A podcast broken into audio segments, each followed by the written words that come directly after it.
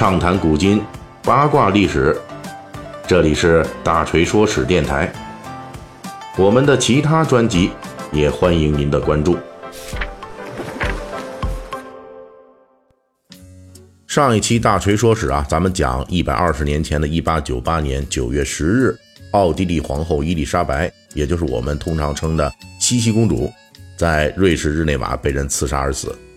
在介绍了西西公主十五岁时嫁给了奥地利皇帝之后啊，因为婆媳关系，尤其是不能忍受哈布斯堡皇室在维也纳的种种生活氛围，最终选择走出了维也纳，成为周游四海的驴友皇后。西西在十五岁嫁给奥地利皇帝的时候，按照当时人的正常标准，她是个比较没有女人味儿的。为此，婚后的最初几年里，她作为一个乡下来的小女孩。其皇后形象没有得到普遍认可。不过呢，随着西西在四年里生下了三个孩子之后，她也渐渐进入了二十岁的黄金年龄。用我们现在的话来说，她开始要脸蛋儿有脸蛋儿，要身材有身材。总之就是一句话：西西她发育了。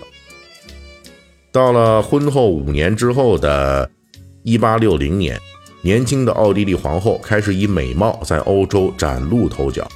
当时的美国驻维也纳公使在信中说：“奥地利皇后的美貌可以说是一个奇迹。”类似的溢美之词还有很多，他们都是建立在西西傲人身材的惊人数据之上的。这位西西公主啊，身高一米七三，而到她去世的时候，体重一直维持在五十公斤上下，而且西西的腰围始终维持在五十厘米左右，换算成我们现在熟悉的尺寸，是腰围一尺五。当然，这个奇迹背后，西西付出的代价也是惊人的。她年少时就喜欢运动，为了维持优美的身材，她的努力越发令人匪夷所思了。哈布斯堡皇室的皇宫里原本就有布置各种健身器械的传统，比如说单双杠、哑铃、杠铃、吊环等等。这些呢，本来是男性们的一种流行消遣，但是西西呢，也是这支健身大军中的活跃者。有拜访者亲眼看到奥地利皇后在单杠上做引体向上。此外，皇后西西每天下午必定的散步活动，那距离都得是十几公里，而且呢，皇后还要以这个陆军部队的野战行军速度来完成。因此，在这个所谓的散步过程中，必须有一位专职女官全速前进才能跟上。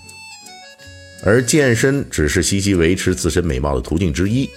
除此之外呢？美容护理每样都不能少，什么敷面膜啊、身体浴呀、美容食谱啊等等，全都是最时髦的。他最引以为傲的呢是自己这一头浓密的长发。他这样优质的头发每天需要打理三个小时，每三周要护理一次。这个次每次的这个大护理哈、大保养，就是需要一整天。至于衣服，那是如果要是正式外出的话。这西西每次的着装打扮还需要三个钟头，持之以恒的努力、惊人的巨额花费以及对美丽极大的追求之心，最终让这个十五岁时还被视为巴伐利亚丑小鸭的西西，在她二十岁时的年龄上开始以欧洲最美皇后闻名于世了。而且这个称号西西保持了近乎三十年。这种对美貌的近乎极端的追求。除了极大的提高了西西的声望之外，也让他有了自己可以真正依靠的对付那些来自哈布斯堡皇室内部压力的力量。可以说，她这种美丽并不是传统意义上的女为悦己者容，而是用美丽的力量去对抗那些对她质疑的人，比如她的婆婆兼姨妈。这种逆反心理还体现在西西行为的各个方面，除了旅游和美容健身之外。她偶尔还在政治上严重对抗一下她的婆婆。西西出于对奥地利宫廷的逆反心理，她更愿意接受当时与奥地利处境微妙，甚至剑拔弩张的另外一方——匈牙利。在奥地利和匈牙利和解并组合为奥匈帝国的过程中，西西公主发挥了自己的特殊作用。在关键性的1867年，奥匈帝国诞生，奥地利皇后西西又获得了一个新头衔。匈牙利王后西西经常在匈牙利度假。按照她的说法，这里比维也纳的哈布斯堡一大家子让人感觉更放松。在匈牙利，西西发展了自己的更多爱好，比如说狩猎和骑马。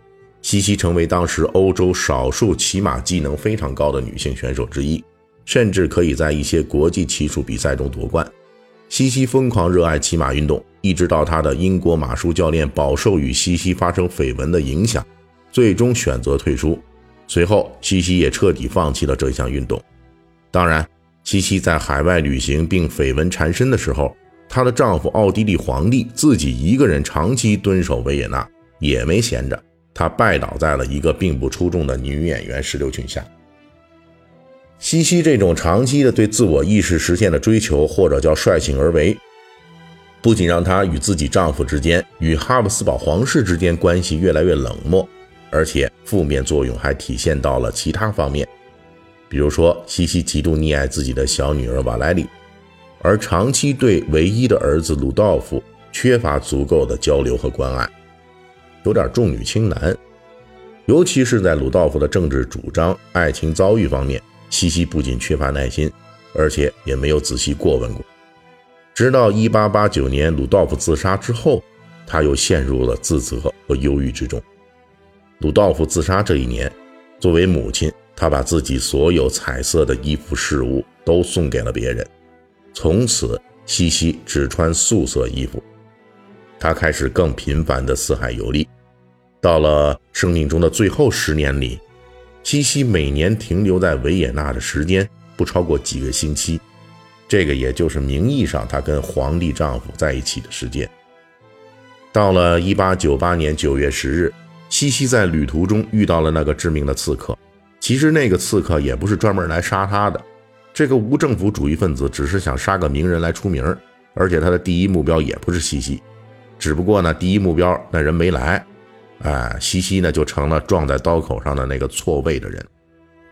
好，这个词“错位”，这正是西西终其一生出现最多的一个词汇。她平生喜好自由，但是呢，她却嫁到了欧洲当时最保守、限制最多的皇室之一。她喜欢周游世界，但是她的种种放飞自我都是跟她的身份发生冲突的。她喜欢对自己的爱好不懈追求，但是呢。这些巨大的资金投入，实际都源于她并不习惯的皇后身份。即便是西西努力促成的奥匈帝国，也是错乱不断。在她去世之后，才二十年，奥匈帝国就彻底的土崩瓦解了。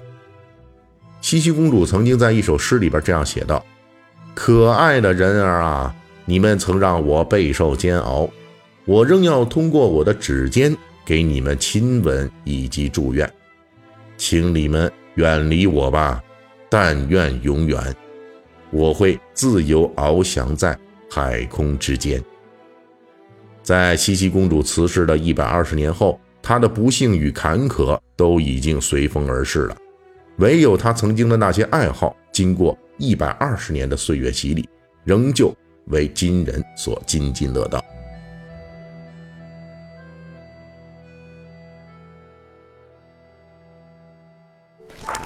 本期大锤就跟您聊到这儿，喜欢听您可以给我打个赏。